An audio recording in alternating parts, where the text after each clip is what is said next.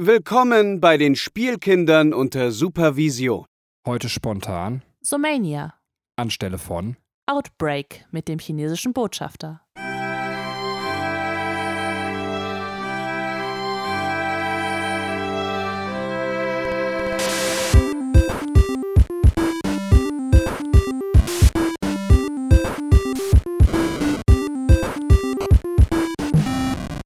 Hallo und herzlich willkommen, liebe Zuhörer da draußen an den Endgeräten, zu einer neuen Folge der Spielkinder unter Supervision. Heute geht es um den Disney-Film Zoomania und wie immer bin ich nicht allein im Studio, mit mir mein wundervoller Ehemann. Hallo Benjamin. Hallo, ich glaube, du hast mir die Anmoderation weggenommen, weil du Angst hattest, dass ich sowas sagen kann, wie mit mir im Studio ist mein Bunny, das Schaf auf meinen geilen Fuchsschwanz ist. Wow, das hätte bestimmt viele neue Zuhörer verschreckt. Der Podcast mit dem chinesischen Botschafter ist übrigens leider ausgefallen, weil der sich krank gemeldet hat. Wow, der musste noch raus. Ja, an der Stelle vielen Dank an den lieben Vincent. Der hat uns nämlich geholfen, unser Intro ein bisschen zu modernisieren und aktualisieren. Der hat nämlich so eine wundervolle Stimme und den konnten wir anhauen und dafür überreden, hier unsere Namen einmal ins Mikro zu sprechen. Danke, geiler Typ mit einer geilen, geilen Stimme und checkt seinen Stuff aus. Ähm, Vincent Voiceover findet ihr ihn, glaube ich, wenn ich jetzt das recht aus dem Kopf zitiere. Ansonsten, wir verlinken das bestimmt nochmal in irgendeiner Podcast-Beschreibung, vielleicht sogar in dieser. Ähm, Irgendwann in irgendeiner Podcast-Beschreibung. wow, wir sind sehr dankbar. ich mach das. Sehr gut, ich, ich bin stolz auf dich. Ich habe nur so ein bisschen Panik, dass ich das nicht mehr schaffe, aber hey. Ähm, Benny, wie geht's dir? Äh, ich lebe und das ist mehr, als ich erwarten darf. Also das ist natürlich mehr, als wir alle erwarten dürfen, weil es ist ja ein Wunder, dass wir leben. Äh, unsere Eltern sind jeweils bei den einzigen Personen quasi zusammengekommen zu einem einzigartigen Zeugungsakt, um uns dann entstehen zu lassen. Also ich Aber wollte jetzt ich- nicht, dass du so weit vorne anfängst. Okay, worauf ich eigentlich hinaus will, dass mich so ein, also quasi zwei Menschen, bei dem einen weiß ich halt, dass es eine Fotze war, weil ich sie gesehen habe, aber ich glaube, das andere war ein Kerl auf ein und derselben Ampelkreuzung, in ein und derselben Situation hätten mich fast zwei verschiedene Autos überfahren. Was tatsächlich, muss man sagen, erstmal sehr hart gegen einen selber spricht. Oder also man musste auch so selbstkritisch sein und sagen, hm, wenn dich zwei Autos nacheinander fast überfahren, liegt es vielleicht auch an dir das Problem. Ja, ich habe das reflektiert, das tat es aber an dieser Stelle nicht. Ähm, ich wollte auf diese Kreuzung treten, da kam der erste von, von der rechten Seite um die Ecke gebrettert. Da bin ich zurückgesprungen auf den Gehweg, sonst hätte er mich einfach überfahren. Also habe ich dem den Mittelfinger hinterher gezeigt, bin dann über diese Ampelkreuzung gegangen, da kam die nächste von links, also von der anderen Seite angebrettert. Und ich stand schon mitten drauf und die hat eine Vollbremsung gemacht vor mir und ich bin so vor ihrer Motorhaube so zum Stillstand gekommen. Nein, ich stand hier eigentlich schon, aber sie ist halt mit ihrer Motorhaube vor mir zum Stillstand gekommen. Und dann stand ich so mega prollig mit so zwei aufgerissenen, nach oben gestreckten Armen vor ihr und habe sie so in einer richtig wütenden Haltung angeguckt, weil ich sowieso schon von dem Typen davor so angefragt So kannte ich mich gar nicht. Ich war in so einer, so einer Fickerlaune, so, so ich punch dich gleich um, Fotze. So hab ihr so ins Gesicht geguckt und hab dann so Richtung Ampel, auf die grüne Ampel gezeigt, weil das war ja eben noch das Fußgängermännchen, hat quasi noch freundlich gewinkt auf der Ampel. Und dann hat sie aber selber sehr erschreckt geguckt und, und auch angezeigt, dass es ihr leid tut. So. Also man hat ja den Schock angesehen. Das war jetzt niemand von den Arschlochmenschen, die dann auch nicht dazu stehen. Und dann bin ich einfach weitergegangen. Aber ich glaube tatsächlich, das war so krass, ich war so unter Adrenalin, ich hätte die einfach oder ihn, egal wer es gewesen wäre, selbst wenn es ein Kind gewesen wäre, ich hätte ihn einfach aus dem Fahrersitz gezogen und umgepanscht. Das hätte ein Fünfjähriger sein können, wäre mir scheißegal gewesen. So, äh, also wenn derjenige quasi jetzt auch noch gemuckt hätte an der Stelle. Hast du wirklich gesagt, eine Fotze und ein Kerl? Ja, Hast du das gleichgestellt? ja. Überdenke das. Aber wenn ich jetzt, Schweige einen Moment und überdenke das. ja, aber wenn ich jetzt Hurensohn gesagt hätte, wäre das auch wieder frauenfeindlich gegenüber gewesen. Es gibt Stimmt, es gibt keine, keine unfrauenfeindlichen Schimpfwörter. voller Penis. Das so, so, ein, so ein Penis und, und eine Fotze. Die haben mich fast im Verkehr gefickt. Es bringt Und nichts. seit wann fahren Fünfjährige Auto? Das war ja der Gag so. Ich wollte ein bisschen lustig sein, habe dann quasi das mit dem Kind erzählt. So, wie ist bei dir gelaufen? Ja, ich bin auch froh, dass ich noch lebe. Wir waren jetzt äh, die Zuhörer, die, die jetzt häufiger bei den Kindern reinhören, äh, bei den Spielkindern meine ich, ähm, werden mitgekriegt haben, dass wir jetzt zwei Wochen nichts gesendet haben. Es lag einfach daran, dass wir, dass uns beide ein grippaler Infekt niedergestreckt hat. Und äh, ja, Benny hustet auch nochmal so ein bisschen aus und auf hier, um das zu bestätigen. Ähm, und da ist mir aufgefallen, wie wundervoll es ist, dass man Eltern hat. Wir sind ja auch Eltern. Ähm, und äh, ja, lagen dann halt flach und waren dann bei meinen Eltern und konnten dann halt unser Kind abgeben und haben uns selber nochmal so einen Moment wie Kinder gefühlt, äh, wie man früher, wenn man, wenn der Arzt einen krank geschrieben hat, den ganzen Tag einfach vor dem Fernseher hängen konnte. Ähm, ja, hatte ich lange nicht mehr, fand ich auch ganz, äh, ganz spannend, mal wieder so einen Tag zu machen. Ja, wobei die Realität ja ist, also man hängt tatsächlich, also es klingt jetzt so, ich weiß auch, was du meinst, insbesondere aus der Elternperspektive, aber es ist ja nicht so, dass man irgendwie binge-watchen vom Fernseher lag, sondern die meiste Zeit lag man ja doch elendig im Bett und vegetiert ja. vor sich hin. Äh, so, der Kopf macht es einfach, einfach immer schöner. Ne? ja, im, im, Nachhinein ist es vielleicht ganz gut, das so ein bisschen zu verklären. Ja. Ja, ähm, ich würde sagen, also bevor wir mit dem Film durchstarten, haben wir immer noch einen kleinen Anekdotenteil, den werden wir jetzt äh, gleich eröffnen und danach werden wir in altbekannter Disney-Manier und Sumania vornehmen. Einmal ähm, ist kurz spoilerfrei und plus Bewertung über den Film reden und dann kommen die schönen Hintergrundinformationen und Easter Eggs, äh, vor allem sehr, sehr viele Easter Eggs zu Sumania. Ähm, genau, bevor wir damit anfangen, Benny, ähm, habe ich mir überlegt, lass uns mal über Zoos reden, weil wir, ähm, ich weiß gar nicht, ob wir das hier schon mal erwähnt haben in unserem Podcast, dass wir so sehr, sehr ähm, gerne in den Zoo gehen und auch in anderen Ländern oder immer, wenn wir Urlaub machen, suchen wir uns auch einen Zoo in der Nähe, um da mal hinzugehen. Wie stehst du zum Thema Zoo und was ist dein Lieblingszoo? Ja, also zum Thema Zoo tatsächlich, äh, ich gehe sehr gerne in Zoo, du hast es ja gerade schon gesagt. Ich habe mir bei vielen Themen in meinem Leben eine differenzierte Meinung gebildet, aber Zoos gehören nicht so direkt dazu. Ich habe immer so ein bisschen die Hoffnung, dass in Zoos Tiere aufgefangen werden, als Kind stellt man sich das ja so ein bisschen vor, dass die quasi mit so einem Kescher nach Afrika fahren. Es muss dann auch Afrika sein und ähm, da wird dann, quasi der Löwe in so, so, einen Käfig gepackt und der wird dann in den Zoo gezerrt und denkt man sich so, hm, jetzt lebt der da. Und dann fragt man sich auch irgendwann so, ist das so in Ordnung oder nicht? Aber wenn man älter wird, weiß man ja eigentlich, sind das Tiere, die quasi schon in Gefangenschaft geboren werden und äh, dann irgendwie groß gepäppelt werden. Und das heißt, ich habe im Großen und Ganzen, wenn ich nicht das Gefühl habe, dass das Tier schon, also manchmal, es gibt so Zoos, wo man das Gefühl hat, da fühlen sich die Tiere nicht so richtig wohl. Mhm. Ähm, weil es einfach vom Gehege schon irgendwie auch für den Zuschauer unschön aussieht. Mhm. Aber wenn das nicht gerade der Fall ist, äh, habe ich erstmal eine sehr offene Meinung gegen Zoos. Also wenn jetzt, jetzt jemand draußen sitzt und sagt, so, wie könnt ihr nur, ihr Unmenschen, klärt uns gerne auf, dann ist das wahrscheinlich Unwissenheit an dieser Stelle. Ähm, ja. Wie siehst du das vielleicht, bevor ja. wir jetzt irgendwie zu den schöneren Zoos kommen, die ich empfehlen kann? Ähm. Ähm, ja, ähm, also für mich ist es halt auch ähm, wichtig, wie ein Zoo aufgebaut ist. Ähm, ich denke, es gibt einfach ähm, Möglichkeiten, Tiere, Tieren ein, ein besseres Leben zu bieten, als dass es ähm, ja äh, in der Realität, also im, im, wilden Leben quasi wäre, weil sie ausgewildert werden oder weil einfach Lebensumstände nicht mehr stimmen. Und dann ist es schön, ein Zoo zu haben. Aber in erster Linie finde ich einen Zoo halt ähm, so bereichernd für einen selber, dass du mal Tiere in Aktion siehst, von denen du dann nur was gelesen hast oder die du mal im Fernsehen gesehen hast, wo wilde äh, Tiere aus, aus fremden Ländern, also zum Beispiel Giraffen, unfassbar faszinierende Tiere oder Elefanten. Und man könnte es, glaube ich, nie so nachempfinden, wenn man die jetzt nur halt im Fernsehen dann sieht oder irgendwelche Dokumentationen drüber.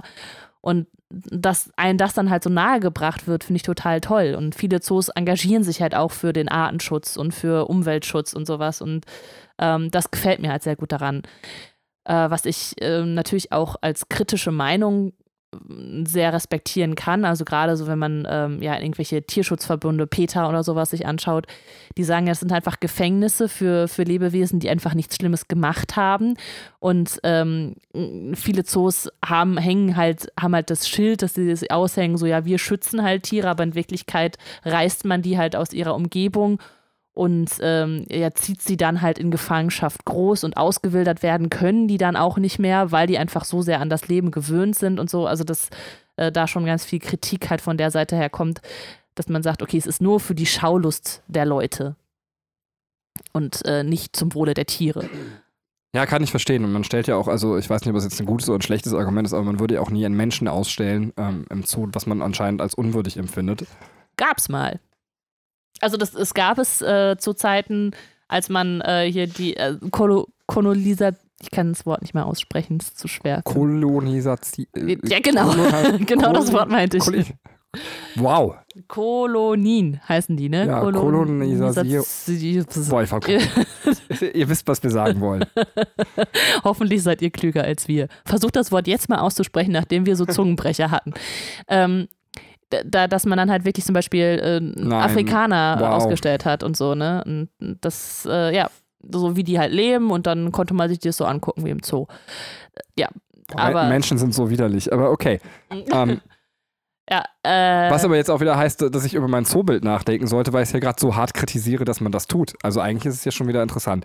Egal trotzdem für die Leute, die wie wir einfach am Ende völlig ignorant sind trotzdem gerne in den Zoo gehen und das doch nicht als so schlimm empfinden, ähm, was sind schöne Zoos, hast du mich gefragt. Und äh, man muss sich jetzt hier in den heutigen Zeiten nach äh, Silvester 2019 sehr zusammenreißen, keinen blöden Witz zu machen, weil ich finde tatsächlich, man darf über alles Witze machen. Mhm. Ähm, allerdings muss ich sagen, für mich sitzt das noch zu nah und ja. ist äh, für alle Seiten einfach ein tragisches Unglück ja. und ähm, Menschen sollten einfach mal Silvester hinterfragen und mehr ist da nicht. Also da hatten einfach die falschen Leute an, an, an der falschen Stelle Pech so und eigentlich sollten wir als Gesellschaft mal die Konsequenz daraus ziehen, ob es nicht sinnvoll ist, dass wir einfach generell äh, Sprengstoff und Feuerwerk und Dinge, die man anzünden kann, in Hände gibt, die sich damit auskennen. Ende. Ähm, das ist meine Meinung dazu. Schöne Zoos. Tatsächlich für mich einer der schönsten Zoos ist äh, in Holland zu finden, in Arnheim. Ich weiß nicht, wie man es richtig ausspricht. Arnheim. Das ist der Burgers Zoo. Ähm, es klingt auch so, als wenn die Tiere da direkt frittiert werden und man sie einfach auch essen kann. ist sehr schön, weil man so Hallen hat, durch die man gehen kann, die nach so Landschaften gemacht sind. Da sieht man gar nicht so viele Tiere, aber irgendwie ist es sehr schön, durch diese Hallen zu gehen. Es hat ein sehr schönes Aquarium dazu. Äh, ein schönes Safari-Außengehege, finde ich wirklich, ist ein toller Zoo, den man sich geben kann, wenn man mal da vorbeikommt, auf dem Weg im Holland-Urlaub. Ähm, und bei uns in der Gegend, in Gelsenkirchen, ist nicht so ganz in unserer Gegend, aber da ist äh, der Zoom-Erlebnispark oder Erlebniswelt. Äh, ich glaube Erlebniswelt. Wir machen hier Werbung. Hashtag Werbung übrigens. Ähm, der ist fantastisch. Also, das ist wirklich mal ein Zoo, wo man das Gefühl hat, ich denke, Katrin wird da gleich auch noch was zu sagen wo man das Gefühl hat, die Tiere haben irgendwie ein angemessenes Gehege bekommen. Man selber fühlt sich auf so eine Abenteuerreise.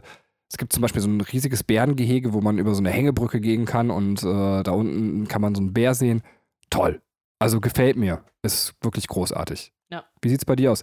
Also wir waren auch, und ich war immer Zoogänger. Ich bin nie einer von denen gewesen, die erst mit Kindern wieder in den Zoo gegangen sind. Ich stehe auf Zoos.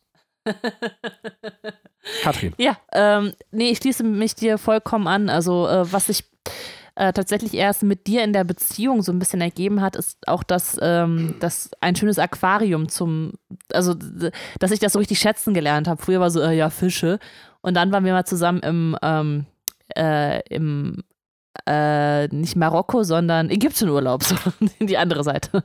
Ähm, und da waren wir schnorcheln und da äh, seitdem bin ich auch so voll auf Fische und äh, Unterwasserwelten. Das finde ich auch total spannend mittlerweile. Ähm, da hat zum Beispiel der, der Hamburger, ist es Tierpark oder ist es auch ein Zoo? Ich weiß gar noch nicht mal den Unterschied, oje, oje. Ähm, auch ein wunderschönes Aquarium. Aber tatsächlich als meine Lieblingszoos würde ich auch diese beiden bezeichnen, die du schon gesagt hast. Ich hatte ja gehofft, dass du nur einen nimmst und ich würde dann einfach den anderen nehmen. Aber jetzt hast du schon hoch, die Werbung gemacht. Müssen wir Werbung, das als Werbung betiteln, wenn wir einfach der Meinung sind, dass das die besten Zoos sind? Ja, weiß ich nicht, das macht das Internet von heute ja so. Also deswegen mache ich es mal höflicherweise, aber ehrlich gesagt, ähm, ja, müssen wir auch jedes Mal. Hashtag Scheiß drauf. ja, ich denke auch, wir sind gar nicht wichtig genug, als dass wir Werbung machen könnten. Also vielleicht ist es sogar, wenn wir es erwähnen, dass die Leute extra da nicht hingehen. wir sind die Anti-Werbung. ja, sehr schön. Also vielleicht hatten jetzt der ein oder andere Zuhörer eine ähm, nette Idee bekommen, wo man demnächst mal in Zoo hingehen könnte. Genau, und wenn jemand mehr Expertise hat als wir, freuen wir uns über E-Mails. Äh, schreibt uns doch einfach als nee, unter spielkinderpodcast.gmail.com. Sollen wir Richtung Film rüber stolzieren? Ja, sehr gerne. Dann bitte tu das. Okay. Dann äh, besprechen wir jetzt äh, Somania. Ich kann dir erzählen, ja. äh, den Spoiler, wir sind noch im spoilerfreien Teil. Ja, ja. Ich mache eine kurze Zusammenfassung und werde den Film bewerten. Kurze Zusammenfassung. Wir haben ein Häschen namens Judy Hobbs, wenn ich mich recht erinnere. Und diese Judy möchte gerne Polizistin werden. Mhm. Und das ist halt ein bisschen verpönt quasi in der Welt, wo sie lebt, weil sie eben zu den Beutetieren gehört, aber nicht zu den Räubertieren. Und die Räubertiere sind eigentlich die, die den Polizeijob besetzen. Aber Judy will sich davon nicht aufhalten lassen und bricht in die große Stadt auf Zootopia, um tatsächlich äh, Polizistin zu werden, beziehungsweise eigentlich die Polizeiakademie äh, schafft sie sogar vorher schon in ihrem Ort, das kann man auch noch äh, spoilerfrei sagen, und bricht dann als junge Polizistin sogar schon auf in den Ort äh, oder in die Stadt Zootopia, wo sie halt im Polizeidienst angeht. Kann man das so als Story sagen?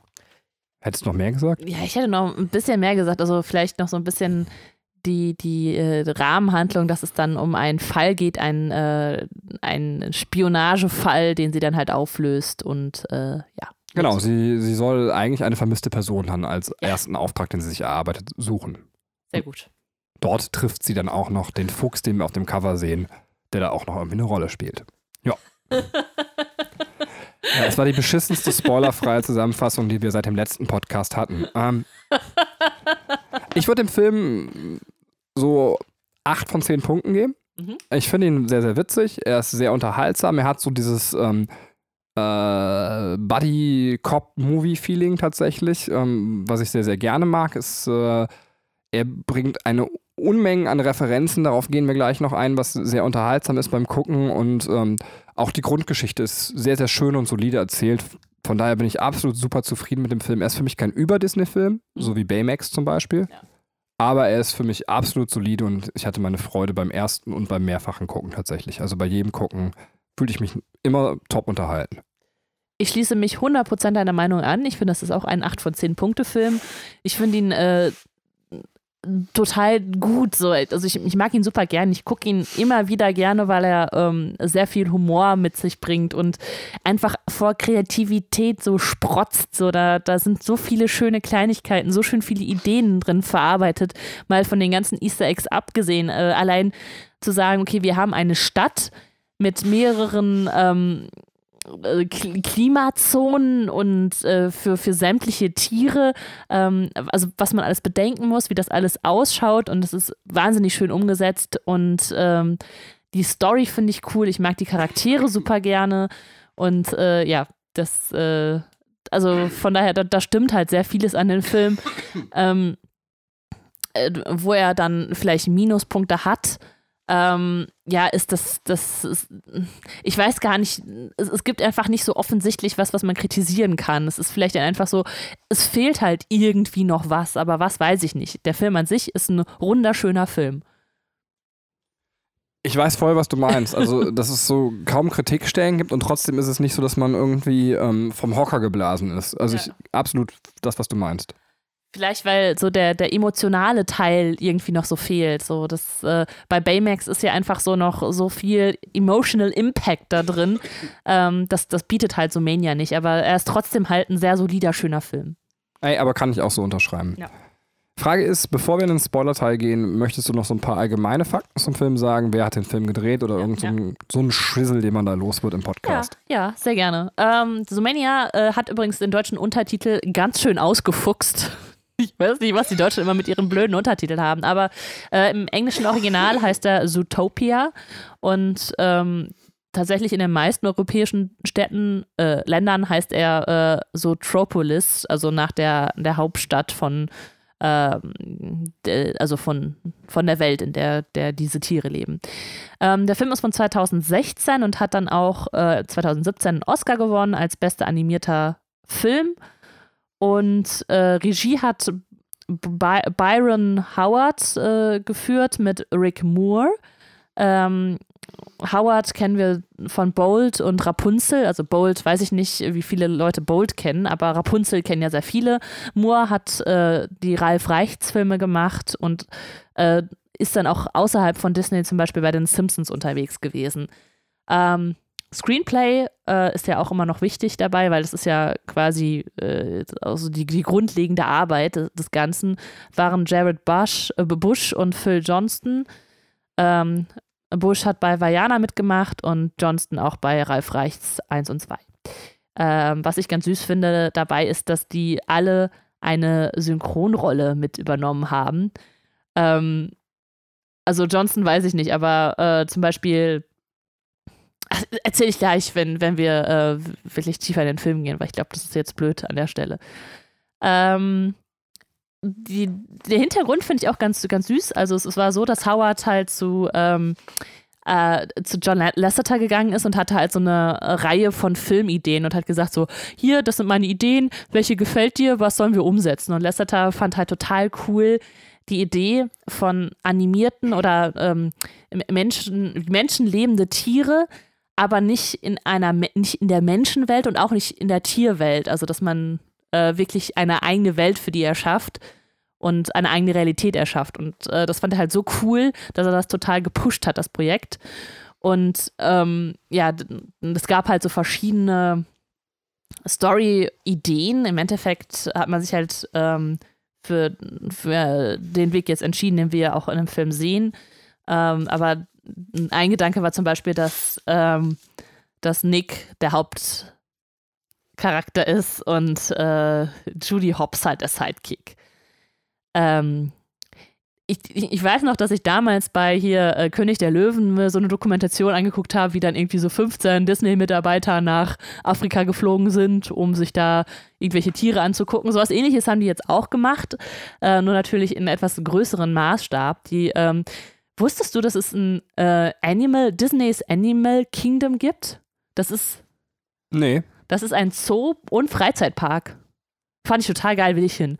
Ähm, die sind auch nach Kenia gereist oder in den äh, San Diego Zoo, um da haben die halt acht Monate wirklich intensiv Tiere beobachtet und gezeichnet, um halt so einen Eindruck von deren Bewegungen und vor allem von dem Fell oder dem Aussehen zu kriegen.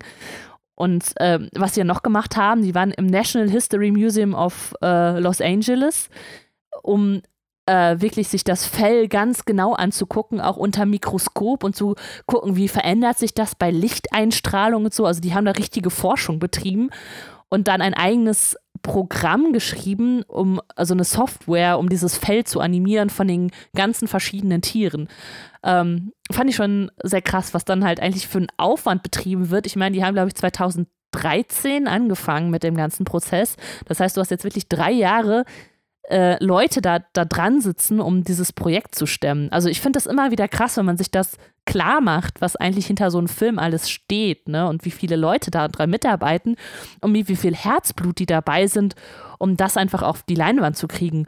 Und wir reden ja nicht von der Story, sondern also jetzt nur wirklich von dem Aussehen. Und die Story sind jetzt ähm, sind auch mal andere Leute dabei. Übrigens, ähm, äh, die Story, wir sind halt alle Regisseure, also die Regie geführt haben, Screenplay gemacht haben, ein paar andere, unter anderem auch noch Jennifer Lee, die wir ja von, von Frozen kennen. Die hatte auch noch ihre Finger da drin. Also dieser ganze Prozess, wie das entsteht, ich finde es halt immer wieder unfassbar spannend. Ähm, ja, was ich mich dabei immer frage, es muss, es wirkt fast immer so, als wenn die dann aber so, weiß ich nicht, mit sieben Projekten gleichzeitig hin und her jonglieren müssen, weil die anderen starten ja auch dann wieder relativ früh und die sind ja dann auch Vajana zum Beispiel, ist ja ein Projekt, was jetzt gar nicht so viel später rauskam, wo man irgendwie das Gefühl hat, ähm, irgendwie müssen die dann an mehreren Projekten gleichzeitig sein. Oder nehmen wir Tangled quasi, ist jetzt auch nicht so weit davon weg. Also. Ja, ja, ja das stimmt. Das stimmt. Ähm, die sind ja aber auch, also ich meine, du hast halt einfach hier auch zwei Regisseure, ne? Also es, das sind ja auch, es ist ja eine Gruppe von Menschen, die, die halt das Hütchen dafür aufhaben. Also vielleicht ist es dann tatsächlich so, dass man an mehreren Projekten gleichzeitig ist, weil es halt der Aufwand ähm, so krass ist. Ähm, äh, zu den Einspielergebnissen, es war tatsächlich der erfolgreichste Kinostart in der Geschichte der Walt Disney äh, Animation Studios und äh, belegt immer noch Platz 5 der erfolgreichsten Animationsfilme hinter Eiskönigin, Minions, Toy Story 3 und Findet Dory. Ähm, also war halt ein sehr erfolgreicher Film, deswegen wird auch noch gemunkelt, ähm, dass da eine Fortsetzung von stattfinden wird äh, oder gemacht wird. Es, es gibt noch nichts Offizielles.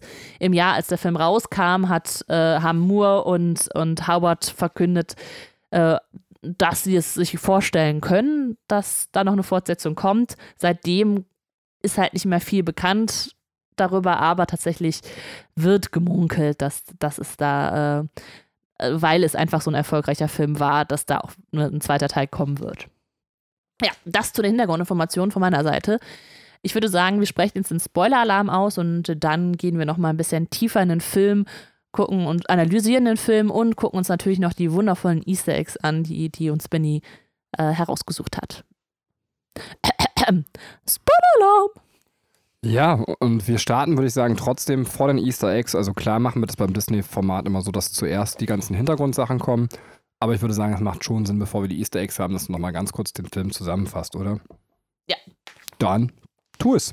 Okay, der Fall, äh, um den sich äh, Judy Hobbs kümmern muss, ist äh, ein, äh, den, den Mr. Otterton zu finden und mit äh, Nick Wilde, einem, naja, ein am, am Rande der Legalität lebenden ähm, ja, Fuchs, der sich in Sotropolis aufhält und mit so ein paar ähm, ja, so, wie, wie nennt man das denn? Also er ist halt so, er hat keinen wirklichen Job, sondern er schlägt sich halt so durch und hat halt so, so halblegale Ideen, um sein Geld zu verdienen.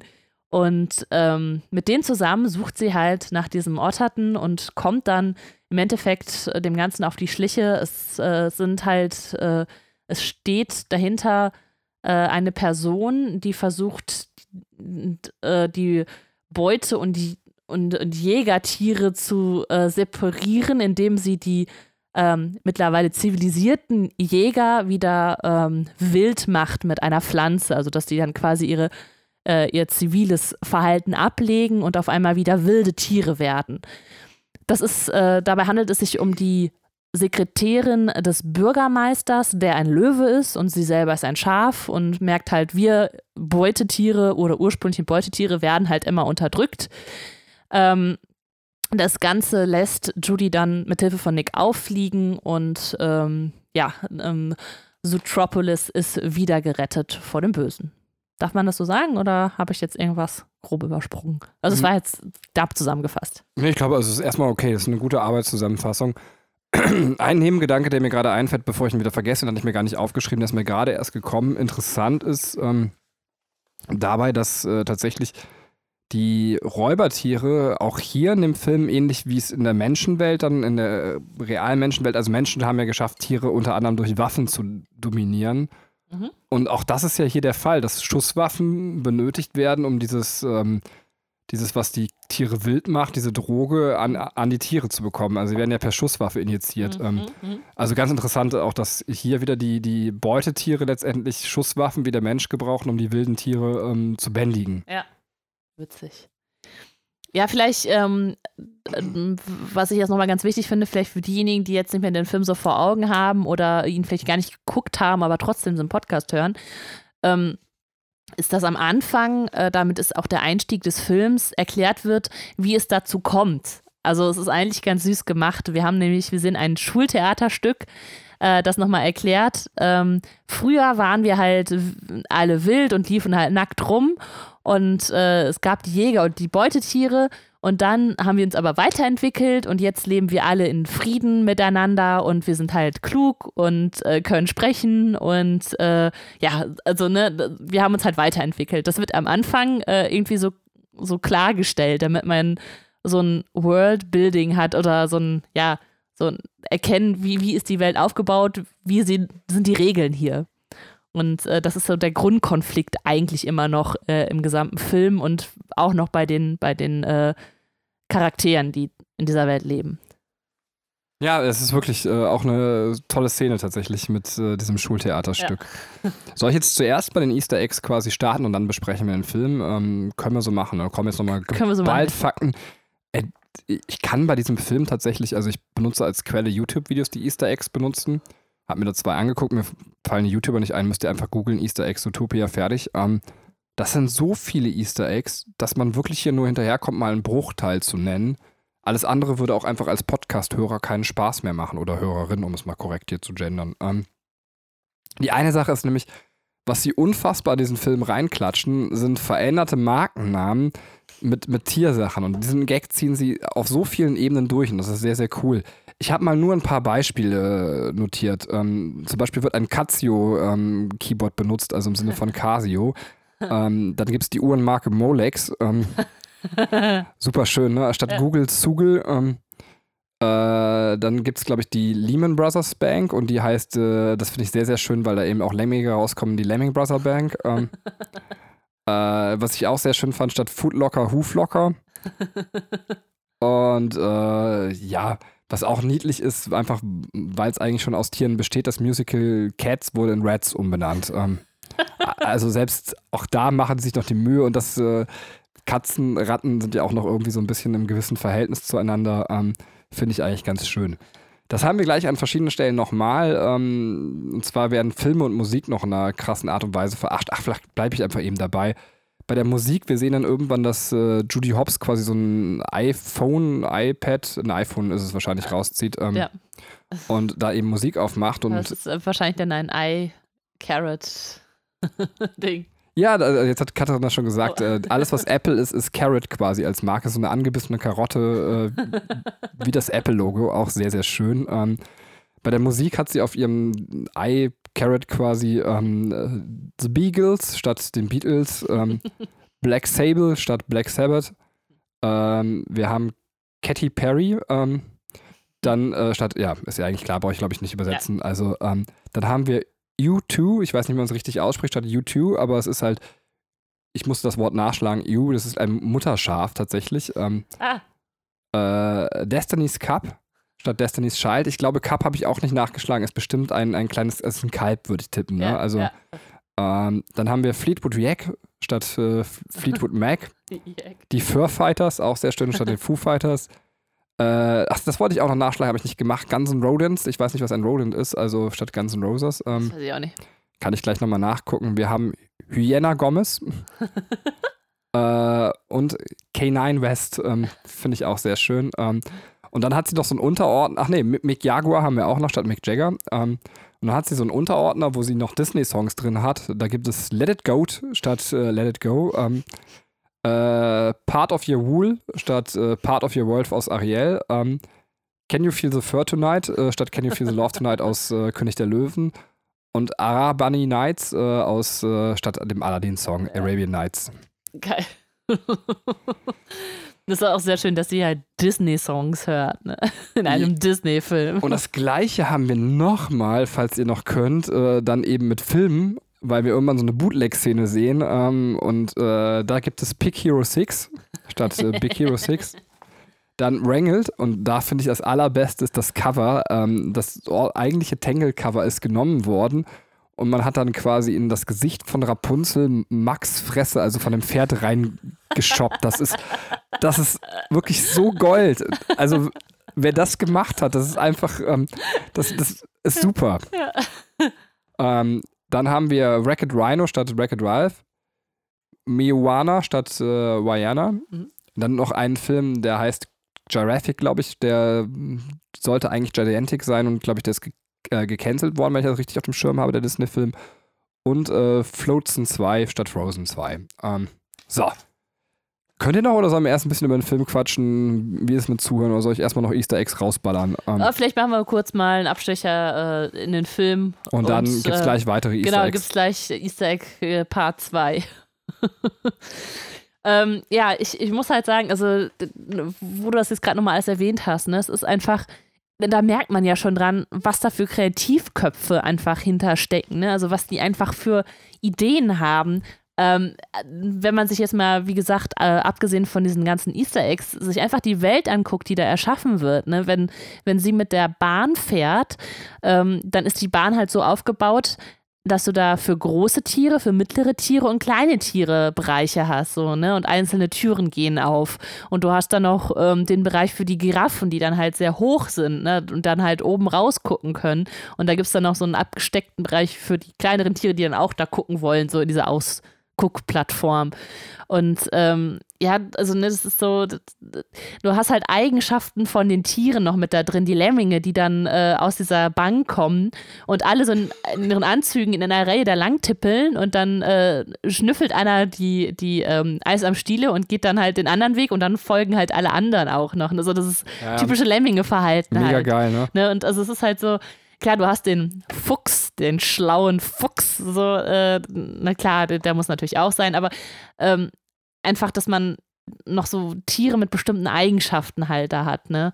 Ähm, oder eben das komplett umdreht, wie der, ähm, Ja, der, der, der. der Jaguar, nee, was ist das? Che Cheetah?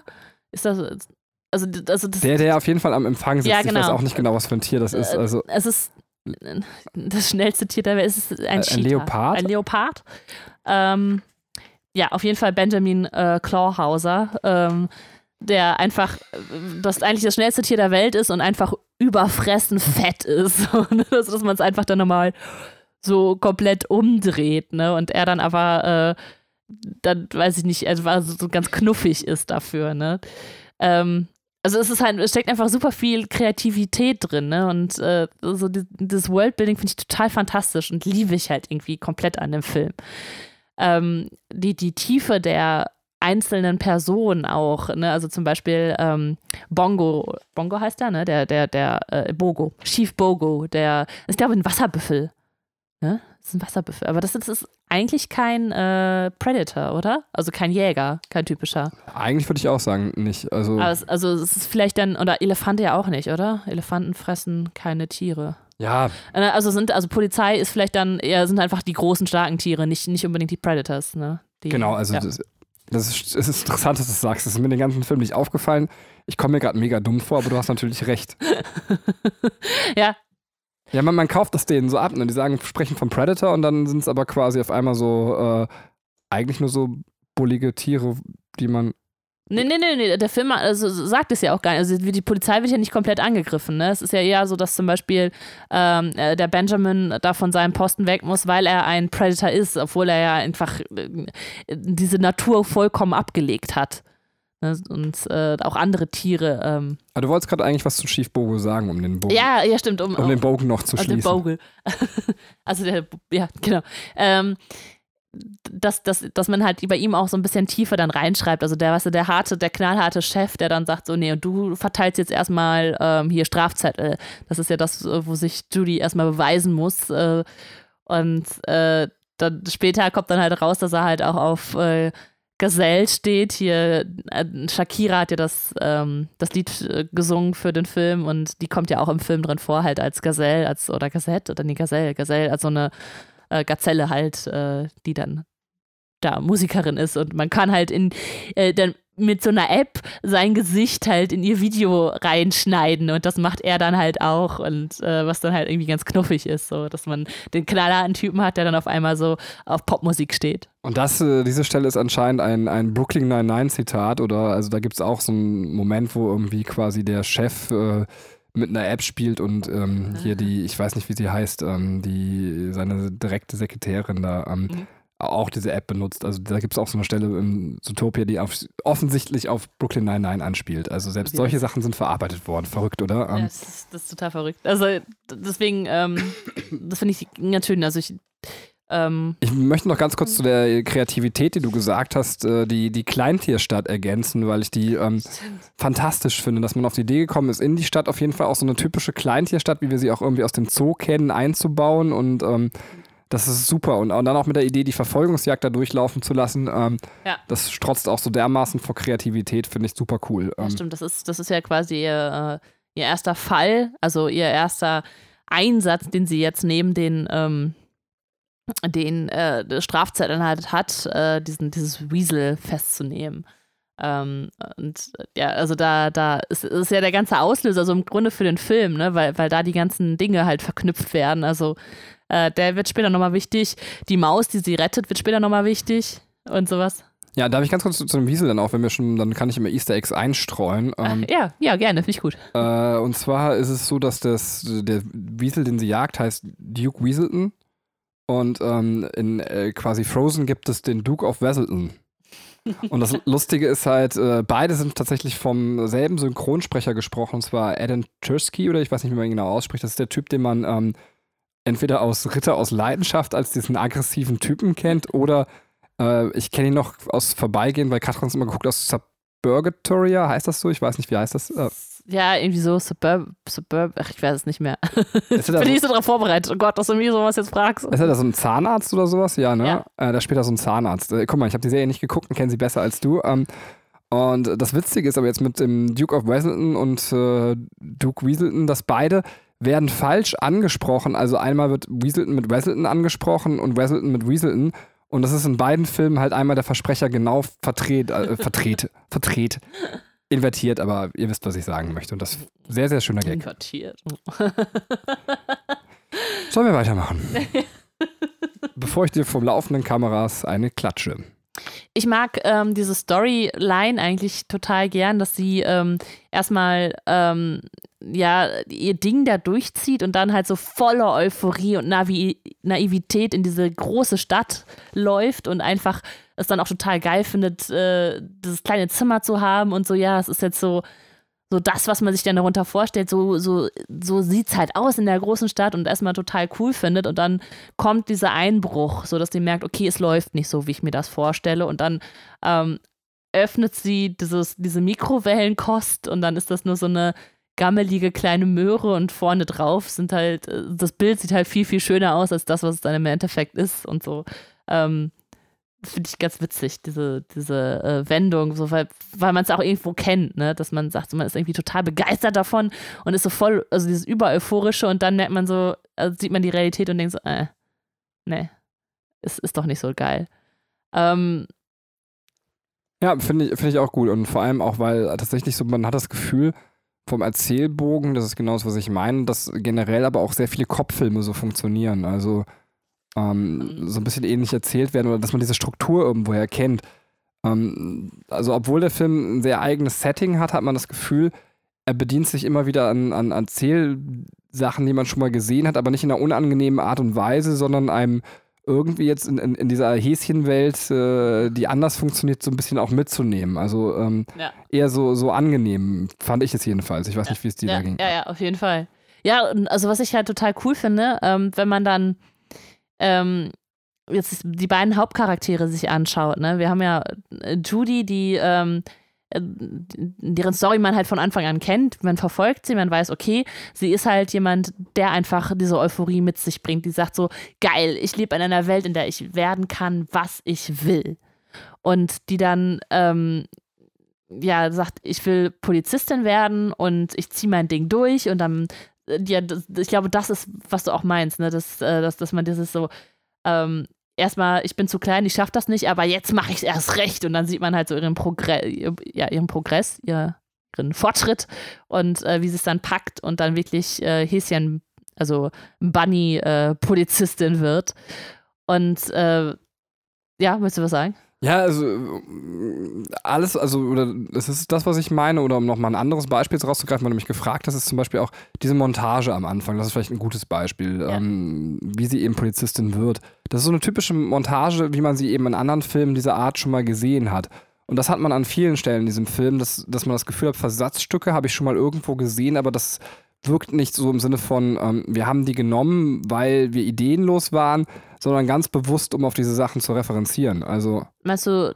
Also die, äh, man sieht ja, wie sie trainiert, um Polizistin so, zu werden. Okay, ja, ja. Und dann hat sie eben diese große Phase, wo sie scheitert und dann kommt so ein bisschen Montageschnitt und auf einmal ist sie in allen Sachen voll gut und hat den Dreh raus, wie sie es hinkriegt. Und ja. das ist zum Beispiel so eine typische Szene, wie man das Gefühl hat, das habe ich schon in anderen Filmen gesehen. Mulan. das ist auch so. Stimmt tatsächlich. Sogar in Disney-Filmen. Ja. und genauso die Szene, die du eben genannt hast, dieses so, ich komme in die Großstadt, erst ist die Euphorie groß und dann sinkt die Euphorie, aber auch das habe ich das Gefühl, hätte ich schon mal irgendwo gesehen. Und genauso gibt es halt ganz, ganz viele Szenen in dem Film, die sich irgendwie so ein bisschen nach anderen Sachen anfühlen. Es ist ja auch das Bewusst, da kommen wir ja gleich noch zu, andere Filme auch hier zitiert werden. Ähm, und äh, ich nehme mal jetzt mal so ein Beispiel, wo es vielleicht auch nicht ganz so offensichtlich ist. Ähm, bei dieser ganzen Szene mit diesem Kifferladen habe ich mich gefragt, zum Beispiel, ob Bad Boys 2 da zitiert wird. Da gibt es auch so eine ähnliche, in so einem Esoterik-Shop, glaube ich, wenn ich mich recht erinnere, äh, so eine Szene. Ähm, da war ich nicht genau sicher. Soll das jetzt darauf anspielen oder nicht? Ist das mhm. so ein typisches äh, Cop-Setting? Und auf jeden Fall hat es mir das Gefühl davon gegeben. Ja, verstehe. Ja, ach, das ist auch so eine geile Szene, ne? Weil äh, äh, er dann einfach, also für, für uns Zuschauer ist das dann so, ja, okay, das ist dann dieser, weiß nicht, Jack oder was das ist, ne? Und er geht dann hinten in den, in den Spa-Bereich oder in den, äh, ja, das ist, was ist das denn für so ein, die, nicht Yoga, sondern so, das sind halt eher so Nudisten halt, ne, so Nudistencamp. Und das ist halt witzig, weil die einfach normale Tiere sind. Ne? Und für Judy ist es dann halt so, die sind ja nackt, so. Das finde ich ja total lustig, weil Ja, ich, ich finde, aber die ganze. Szene ist eh super gut, äh, weil sie auch noch zeigt, dass man das, was man einfach glaubt, dass das wahr wird, weil ähm, er hat ja dieser Jack oder was auch immer das ist, hat die Vorstellung, der Elefant hat das beste Gedächtnis. Ja. Und es geht dann halt so weit, dass er eigentlich alles reproduziert in der äh, ja, erzähl lang gerne. Genau, also das, das, der Elefant wird zwar immer was gefragt, aber der hat einfach gar keine Ahnung. Ja. Und aber er selber äh, gibt dann irgendwie immer die Antwort, aber glaubt trotzdem, der Elefant weiß alles, was irgendwie so zeigt, so, äh, man muss nur glauben, dass irgendwas stimmt, dann wird es wahr. Ähm, Finde ich sehr, sehr schön, diese ganze Szene. Insbesondere, wir haben noch zwei nette Easter Eggs auch in der Szene, fällt mir gerade ein, wenn wir schon bei dieser Szene sind. Ähm, oh ja, Zwar sieht man die Wunderlampe von Aladdin irgendwo in diesem Kiffershop rumstehen. Und äh, die nackten Bären, die sich an den Bäumen reimen, sind sicherlich eine Anspielung auf Baloo aus dem Dschungelbuch. stimmt. Der hat auch immer sich geschobbert. Ähm, ich wollte eigentlich noch dahin zu sagen, ähm, also einfach bei den beiden Hauptcharakteren, ähm, da hatte ich eigentlich eingesetzt, dass man jetzt Judys Weg halt sieht in die Stadt und sie trifft dann auf Nick und man erfährt ja erst später, wie seine Geschichte eigentlich aussieht. ne? Also er ist ja halt dieser Draufgänger-Typ, dieser ähm, halt, dem man es nicht, nicht übel nimmt, weil er irgendwie so eine gewisse Sympathie mit sich bringt, aber das ist ja irgendwo Sympathieträger, obwohl er jetzt äh, so ein bisschen ja, nicht so ganz legal seine Sachen durchzieht. Und ähm, im Grunde hat er aber auch die gleiche Grundvoraussetzungen wie Judy. Ähm, er ist auch äh, so, so naiv, fröhlich, will er ja irgendwie bei den Pfadfindern oder sowas mitmachen. Und äh, freut sich halt schon voll drauf, ist halt so voll engagiert, hat auch eine gewisse Moralvorstellung und wird dann halt von den Pfadfindern ähm, fertig gemacht, weil er ja der, der, das Jägertier ist und äh, wird, ihm wird der Maulkorb äh, umgelegt und er wird halt da ausgestoßen. Und seine Konsequenz daraus sind halt andere als bei Judy. Judy wird ja von Gideon, ähm, also von einem äh, hier Schulbully, so fertig gemacht, äh, der auch ein äh, Jägertyp ist und äh, oder auch ein Fuchs sogar, ein Fuchs sogar ist. Und sie sagt so, ja, jetzt erst recht, ich werde denen das allen zeigen. Und äh, Nick zieht sich halt zurück. Ähm, ist, geht halt eher in die Rolle, in der er halt von außen gesehen wird, während Judy halt krass dagegen ankämpft. Was beide aber gemeinsam haben, ist, dass sie dadurch Einzelgänger werden. Also Nick kennt zwar unglaublich viele Leute, aber er ist halt an niemanden gebunden. Er hat dann auch noch seinen Partner, mit dem er so tut, äh, als wäre es irgendwie sein, sein Kind, das aber eigentlich ein, ich weiß nicht, ein Chihuahua oder sowas ist. Äh, und ja, und, und Judy halt die, die, äh, die Polizeiakademie halt mit ihrem eigenen Willen bestreitet und, und Nick, der dann halt eher so sein Leben ähm, so durch das Leben schlängelt. Ja, dieses, beide Szenen werfen ja so eine interessante Frage generell übers Leben auf. Und zwar die Frage, also ich meine, die ist nicht von dem Film intendiert, aber die Frage, ist jeder irgendwie, macht jeder Mensch Erfahrung mit Ausgrenzung? Also, weil wir haben das Beutetier, wa- was ausgegrenzt wird in der Gruppe, wo es sein möchte, und wir haben Judy, die quasi zum Beispiel zu den Schulzeiten von den Beutetieren irgendwie ausgegrenzt wird oder beziehungsweise, wenn sie einen Job lernen will, dann eben als Polizistin auch erst ausgegrenzt wird. Und fast alle Menschen, die ich kenne zumindest, ähm, haben Erfahrungen mit diesem Themengebiet gemacht. Man hat immer noch so in seinem Kopf die naive Vorstellung, es gibt dann irgendwo den Normalo, der nie was Schlechtes erlebt hat, der immer in der Normalgruppe war, der an der Ausgrenzung beteiligt ist.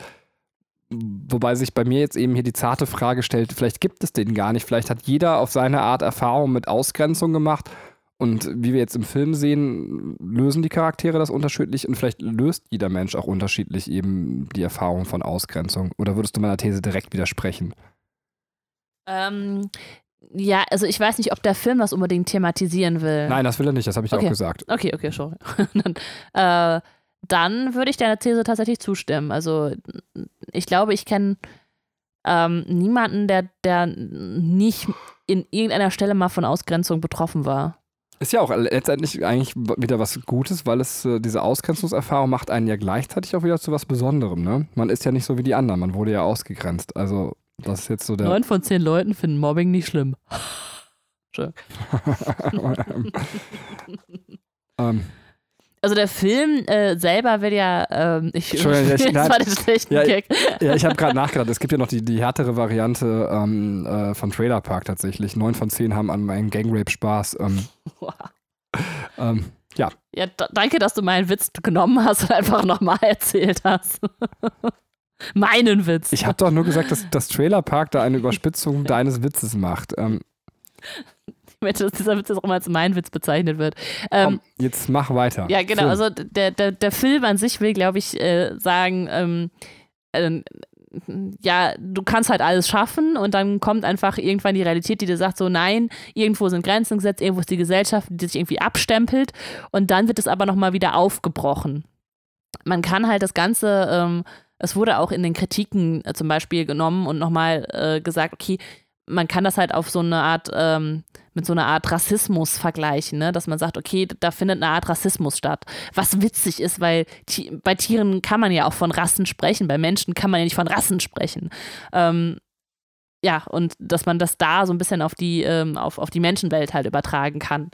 Ähm, dass man halt Leute, also ich weiß nicht, ob man es jetzt wirklich äh, dem klassischen Rassismus, aber dass man einfach Leute abstempelt, du kommst jetzt aus äh, der und der Gegend, also bist du so und so drauf oder keine Ahnung, ne? Also dass man irgendwie Vorurteile haben kann und die man dann halt ähm, aufbrechen muss.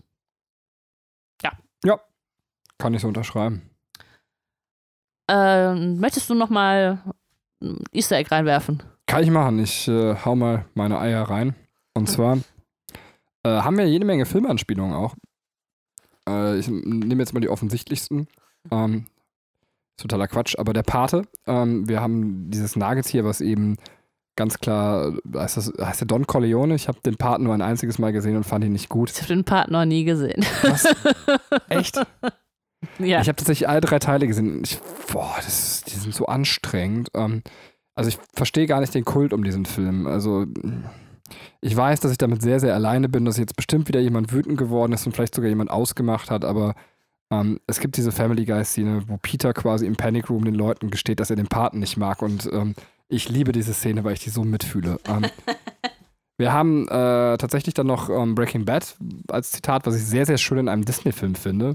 Übrigens, äh, das Schaf, äh, das da äh, diesen gelben Anzug äh, anhat und ähm, also das ist ja quasi das Labor, wo die diese, ähm, diese Pflanzen züchten, die dann die, äh, die Tiere wieder wild machen. Ähm, das ist einer von den Regisseuren, ähm, Rick, Rick, Moore, äh, synchronisiert das Schaf. Ach cool, witzig. Ja, ja und ich finde es echt geil, dass sie einfach gesagt haben, okay, komm, wir zitieren Breaking Bad in einem Disney-Film, finde ich schon echt richtig cool. Ähm, aber tatsächlich, wir haben ja eben schon gehört, Brooklyn Nine-Nine ist auch dabei und was jetzt krass ist in dieser Breaking Bad-Szene, gibt es so ein Foto an der Wand, ähm, äh, was man sieht, wo tatsächlich eine John Wick-Szene quasi zitiert wird. Also auch selbst John Wick ist quasi noch in dem Film mitzitiert worden. What? John Wick. Das ist so das, das Unkindlichste, was es gibt. Ja, das ist halt verrückt, ne, dass sie da so ähm, weit gegangen sind. Ah ja, und äh, wenn wir es dann noch äh, haben, haben wir tatsächlich, es gibt diese Szene, wo der Schief und wie gesagt, das hier ist nicht kein Musical, wo alles so und so läuft. Also er kackt Judy da in so einer Szene zusammen und sagt dann am Ende so, also let it go. Ähm, was sehr, sehr witzig ist wegen Frozen-Zitat, ne? ähm, ich mag den Chief. Ja. Weiter? Äh, ich weiß nicht, also ob ich jetzt noch mehr Easter Eggs einstreuen soll oder sollen wir nochmal zum Film? Ich weiß gar nicht, äh, ob es noch Szenen gibt, die du besprechen möchtest. Äh, ja. Ähm, ich, ich habe eher eine Frage gerade nochmal, die ich kurz einstreuen will, ja. Wenn es, ähm, wenn wir jetzt alle Tiere quasi da zusammenleben, friedlich und zivilisiert, was machen denn die Tiere, die eigentlich Fleischfresser sind? Sind alle Tiere Vegetarier? Eine gute Frage, die nicht vom Film, glaube ich, selber geklärt wird. Nein. Und ähm, ich habe weder Vögel, glaube ich, noch Fische gesehen. Also die leben halt auch nicht in Zootropolis. Aber das könnte natürlich auch Stuff für Teil 2 sein. Ja. Absolut, you're ja, right. Ja, ja. Also ich kann mich auch nicht an Vögel und auch nicht an Fische erinnern. Das ist einfach nur eine, äh, eine Feststellung. Ich mag ähm, ich mag dieses ganze äh, Krimi-Gedöns, dieses Herausfinden, was ist jetzt die Wahrheit. Äh, ich finde, der Film hat es halt sehr, sehr schön aufgebaut. Äh, es gibt wieder äh, unfassbar witzige Szenen, wie die, äh, die Hunde, die dann, äh, oder die Wölfe, die dann immer heulen müssen. Weil einer anfängt, müssen halt alle anderen mitmachen. Ähm, das ist, äh, also ich finde, da ist da auch ein guter Clou drin, dass es halt nochmal diese, diese Down-Phase gibt, wenn, wenn Judy sagt, okay, ich konnte es jetzt nicht herausfinden, deswegen, ähm, oder sie hat es dann herausgefunden, aber sie meint, dieser Job ist halt nichts für mich, ich kann diese Verantwortung nicht tragen und deswegen abhaut. Und da dann quasi äh, in ihrer Heimat bei ihren Eltern und ihren 285 Geschwistern oder sowas, das ist auch sehr lustig, ähm, herausfindet, was jetzt eigentlich, also dass es, dass es diese Pflanzen gibt, die halt äh, äh, die Tiere äh, oder die, die, die, Men die Menschen, die ihre, äh, wie nennt man, die Tiere halt wieder ähm, wild machen äh, und dadurch halt auf die Lösung kommen. Ne? Das, ich finde es sehr, sehr spannend, sehr cool aufgebaut und diese Beziehung zu Nick, die sie dann halt äh, hat, äh, also das, diese Freundschaft, das ist komplett nachvollziehbar, wie das entsteht. So, es ist nicht, es kommt nicht aus heiterem Himmel, sondern es ist dann halt ähm, irgendwie finde ich ziemlich cool, dass, wie die beiden halt zusammenwachsen. Ja, und der eigentliche Bösewicht ist ja auch gar nicht so offensichtlich, sondern ja. man kann sagen, es ist eine nette Wendung. Ja. Ich liebe übrigens die Szene, wo, äh, also Bellwether, das ist die, die Assistentin, ne, die eigentliche Böse, die dahinter steht, wie Nick und, äh, und Judy quasi zu ihr gehen und erstmal noch von ihr Hilfe äh, erhoffen und sie dann da sitzt und irgendwie tippt und Nick an, ihre, an ihren Dutt geht und da drauf drückt und sagt, it's so fluffy. ja, das ist witzig. so unfassbar geil. Ähm, ja, oder auch der, der Clou dann, äh, wie sich ähm, Nick und, und Judy dann halt äh, zum Schluss als Bellwether die beiden verfolgt und man denkt, es ist Nick halt wild geworden und die verarschen sie da nur und äh, das ist halt auch, also diese Wendung ist, finde ich, nicht vorhersehbar, wenn man es das erste Mal sieht. Das ist witzig übrigens, wenn, wenn Judy Hobbs wegläuft, ähm, steht da so ein Rehkitz im Weg ja. und, und sie nimmt dann dieses Rehkitz und bewirft damit äh, quasi Nick. Ja. Was halt für Disney lustig ist wegen Bambi. Also irgendwie unglaublich geile Szene. ja, der zerfleischt das dann ja so in Anführungsstrichen ja noch so, ne? Ähm, ja, und äh, das ist dann auch so cool, wie sie dann sagt, so, äh, wie er dann quasi auf sie zukommt und sie beißt und sie dann so, bah, bah, Blut, Blatt, äh, so, ich bin tot. Und das ist halt genau die Referenz wieder zum Anfang, zu ihrem Theaterstück, äh, wo sie dann halt auch äh, so total übertrieben als Kind nochmal zeigt, ich bin jetzt das Bunny, das gerade stirbt und dann mit so einem roten Tuch quasi ihrem und Ketchupflasche äh, Blut simuliert. Ähm, Stimmt, das kriegt der Film wirklich ganz gut hin, eben das, was du gesagt hast, dieses so, alles ist irgendwie wichtig und es hat einfach eine sehr gute Rundung, der Film. Ja, ja genau. Oder auch die, die Blaubeeren, äh, die die futtern, die dann äh, zum Schluss halt diese Ersatz äh, werden. Das, das finde ich ganz cool. Genau, das wird schon relativ früh, ne? Vorgestellt mit den Blaubeeren, auch dass der, ich glaube, man sieht direkt schon relativ am Anfang so eine Szene, wo Nick nach so Blaubeeren greift und die isst. Also, ja. Ja. das ist schon alles sehr, sehr cool. Also, wirklich. Ja. Das ah. hat man bei Disney, das muss man auch, Entschuldigung, ganz kurz sagen, aber weil Disney immer so verteufelt wird, aber ähm, ich weiß nicht, ob es an Disney liegt, aber zumindest was die Marvel-Produktionen da angeht, die haben das ja auch perfekt drauf, diesen Rundschliff. Das finde ich auch wirklich faszinierend, das ist große Kinokunst. Also, nichts Unwichtiges zu erzählen. Also exakt das zu erzählen, was man braucht und das auch noch rund. Das stimmt. Ja, und du hast halt diese unfassbar witzigen Szenen, die jetzt auch im, ähm, also die uns, glaube ich, im, ähm, im Trailer überzeugt haben, diesen Film zu gucken, und zwar mit Flash. Wie er einfach so unfassbar langsam ist. Übrigens, im Deutschen, weißt du, wer Flash synchronisiert? Nee. Ein, ein deutscher Comedian. Unglaublich perfekt besetzt. Äh, Johann König? Rüdiger Hoffmann. Ah ja, okay. ähm, ja, äh, genau. Der Flash ist auch einer, ein, ein sehr geiler Charakter, finde ich. Also die ganze Szene im, äh, oder so, weißt du, dieses, diese bisschen diese Beamtenverarsche. ja, die ist also absolut, die ist schon sehr, sehr geil, die Szene mit Flash. Also insbesondere, wie man beim, wenn er lacht, quasi das, das Gesicht, das ist, also diese Animation, ja. wer die gemacht hat, der, der muss sich eingepisst haben. Also es ist jedes Mal, wenn ich dieses Gesicht sehe, ich kann da nicht nicht lachen. Also, das ja. ist echt krass. Ja. Ach ja, und das ist halt auch so schön, ne? wenn dann halt so, also das sind ja die, dann die Eigenarten der Tiere, die dann halt nochmal so mitgenommen äh, werden und dann äh, Judy, die dann total ungeduldig wird und dann auf einmal anfängt, mit ihrem Fuß zu klopfen, weißt du, wie so ein Klopfer, so das ist einfach mega geil. Aber auch super geil, dass äh, wer sich dann eben diese Endszene ausgedacht hat, wo Flash in so einem Sportwagen angefahren kommt, auch das mega witzig. Also. Ah, ja, ja. Ähm, ja, äh, hast du noch was? Ja, also wir haben jede Menge Hidden Mickeys, die wir in dem Film sehen. Also ist natürlich typisch. Äh, mhm. Weiß ich nicht, so Sachen, die ich jetzt nicht erwähnen muss, wie ein Wassertank, den man irgendwie als Mickey sieht, aber auch und was ich sehr niedlich finde, dass der Schief in der ersten Szene, wo er ist, hat er so benutzt den Stift mit Mickey Maus Kopf. Ähm, Also auch so, also halt typisch Disney wieder in Mickeys. Was jetzt interessant ist, wir haben wieder, das hatten wir glaube ich schon mal bei einem Disney-Film, ich weiß nicht mehr genau welcher es war, dass ähm, ein Totoro auftaucht und zwar ist das Bahnhofsgebäude von äh, der Stadt, wo Judy aufwächst, quasi ein, hat ein Totoro-förmiges Bahnhofsgebäude. Wir sehen aber auch immer noch mal ein Totoro im Regal liegen. Äh, das haben wir noch und jetzt muss ich mal ganz kurz. Aber also Totoro ist ja von Studio Gimli. Weil, Ja, da gab es irgendwie, das haben wir tatsächlich, glaube ich, sogar mal selber im Podcast erklärt. Da gab es irgendeine Freundschaft, die dazu geführt hat, dass äh, die Totoros da auftauchten. Man sagt ja auch eigentlich, dass äh, so, das, so das japanische Disney ist, Gimli, ne? Naja, das ist schon interessant. Ja, es ist wahrscheinlich auch witzig, dass so. Ich könnte mir jetzt wieder vorstellen, dass in bestimmten Fangruppen gibt es bestimmt sogar so, so einen Clinch, so, dass sie sagen, ja, die Gimli-Sachen sind so viel besser als die Disney-Sachen. Und wahrscheinlich sehen Leute, dass das Arbeiten viel entspannter, also was, was sowas angeht. Ähm, äh, dann haben wir tatsächlich, und das fand ich noch ganz süß, äh, im Kino läuft Star Trunk ähm, statt Star Trek. Und äh, ach so, ja genau, wenn wir noch so einen Markennamenverarschung haben statt äh, FaceTime heißt das Programm auf dem Handy im Muzzle Time, also äh, Schnauzen.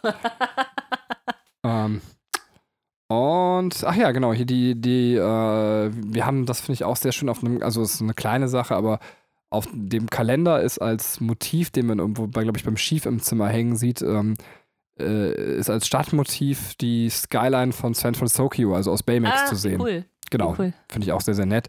Und auf irgendeinem Führerschein sehen wir tatsächlich das Geburtsjahr, also als Nummer ist das, das Geburtsjahr von John Lasseter und das äh, Öffnungsjahr vom Disneyland genommen. Auch das ist super, so Kleinigkeiten. Wir haben sogar noch ein Star Wars-Referenz drin. Es gibt irgendwie Take, äh, also an irgendeiner Wand steht, glaube ich, Take, äh, TK421 und das ist irgendwie, glaube ich, so ein Stormtrooper, der irgendwo in Star Wars aufgerufen wird. Ähm, also wirklich abgefahren. Jetzt kommt noch ein ganz, ganz nettes Easter Egg, was man erwähnen sollte, bevor Katrin mich jetzt so böse anguckt, dass ich hier jeden Kleinscheiß erwähne. Ähm, das, der Nachrichtensprecher, es gibt eine Szene, wo wir so einen Nachrichtensprecher haben, der wurde teilweise, ja, Im Deutschen synchronisiert von äh, Stephen Gätchen. okay, krass. Ähm, ich mag Steven Gätchen, also tatsächlich, ich habe nichts gegen ihn, also ähm, das ist doch dieser, Das ist schön, ja. das ist doch der Typ, der, der Schlag den Rab immer Ja. moderiert hat, Ja, oder? Ja. ja. fand ich immer irgendwie sympathisch. Ich fand auch hier den, den Optenhöfel oder wie der heißt, den fand ich auch nie schlecht. Ähm, Das ist so vollkommen random jetzt. ja, du hast mich ja unterbrochen. Ja, okay. Der Nachrichtensprecher wurde auf jeden Fall je nach Land äh, als Zeichentrickfigur ersetzt.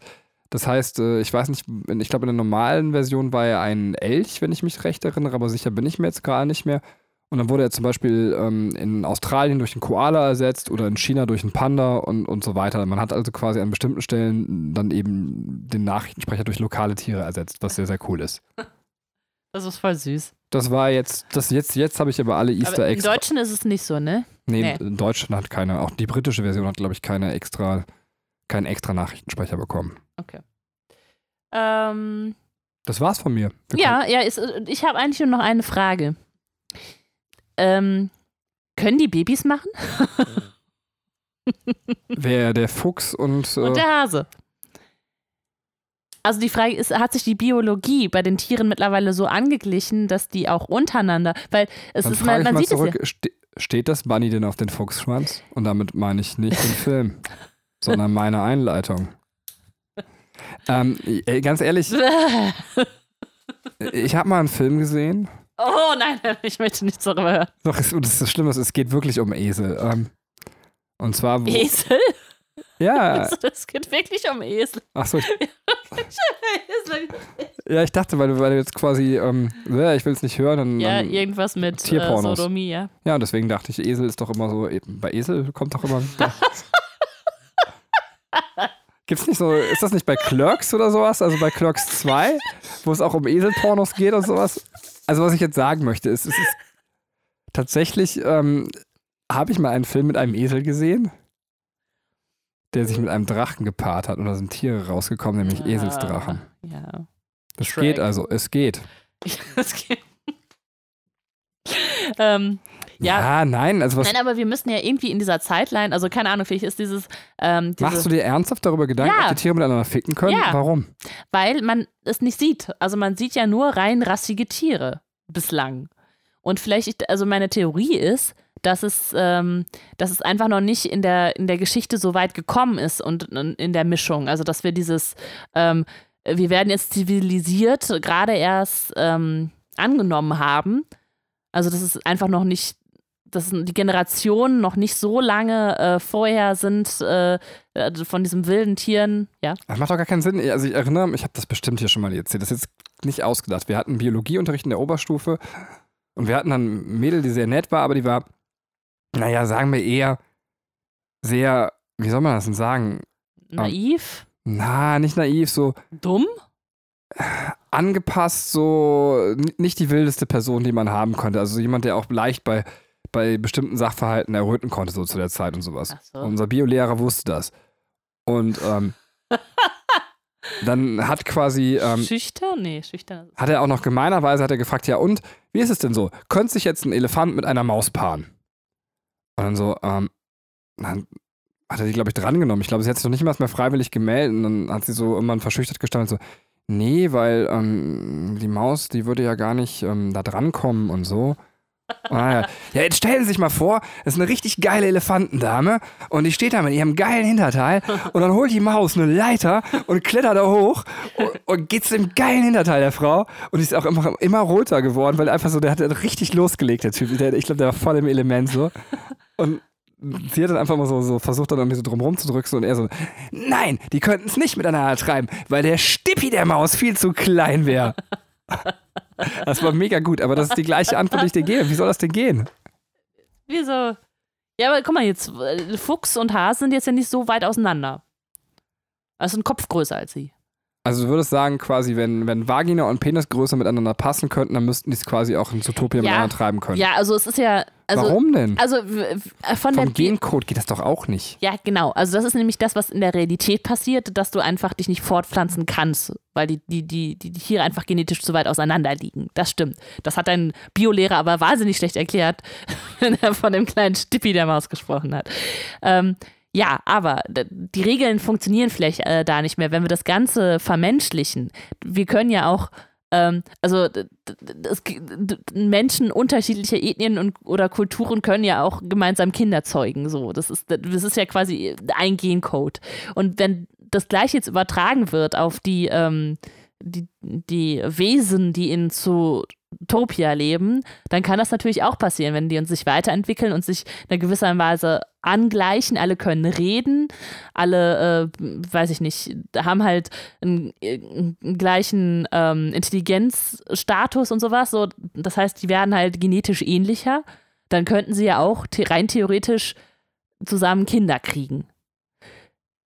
Also, das ist die also einzige rein, Frage, die du stellst, rein gesellschaftlich, können. Rein gesellschaftlich müsste es ja schon passiert sein, aber das ist ja zu dem Zeitpunkt noch nicht passiert. Also sie ist ja keine gemischt rassigen Paare. Das darf man da sagen, weil es Tiere sind. Ja, vielleicht ist das der Vorteil, dass sie einfach trotzdem das, also trotz Sprachintelligenz, ich setze, würde jetzt sagen, Sprachfähigkeit setzt noch nicht voraus, dass man seinen, sich miteinander paaren kann. Aber vielleicht Vögel ja quasi Nick und Judy quasi den ganzen Tag miteinander, aber aufgrund von letzten genetischen Differenzen können die keine Kinder miteinander bekommen. Es ist sowas wie eine natürliche Verhütung. Okay.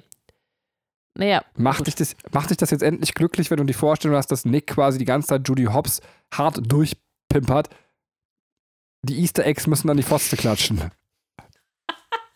Das ist aber auch dein Lieblingswort heute, oder? ja. Okay. Asi, Asi Nick, so, ähm. Ich hätte mir kleine Hasenfüchse gewünscht. Schade. Was ist los bei dir? Da, da, sieht man, also vielleicht sollte man einfach quasi keine Podcasterin mit äh, permanentem Milcheinschuss in der Mutterphase quasi aufs Volk loslassen. Und keine unter. Nein. Ja, was kommt als nächstes? So, dann machen wir Disneys Cars und du fragst mich dann, ob die Autos miteinander Kinder zeugen können. Wie entstehen denn neue Cars? Das besprechen wir beim, beim nächsten Podcast. Okay, liebe Zuhörer, wenn ihr noch dran seid, dann bedanke ich mich ganz herzlich fürs Zuhören. Mir hat es wieder super viel Spaß gemacht, ähm, auch mit den ganzen Informationen, den ganzen Easter Eggs. Es ist ein cooler Film. Und ähm, ja, ich habe mich sehr gefreut, Benny, dass du mit dabei warst und uns hier bereichert hast. Also von meiner Seite aus vielen Dank und auf Wiederhören. Bis zum nächsten Mal. Ja, ich hatte auch großartigen Spaß und so. Bis dann. Tschö.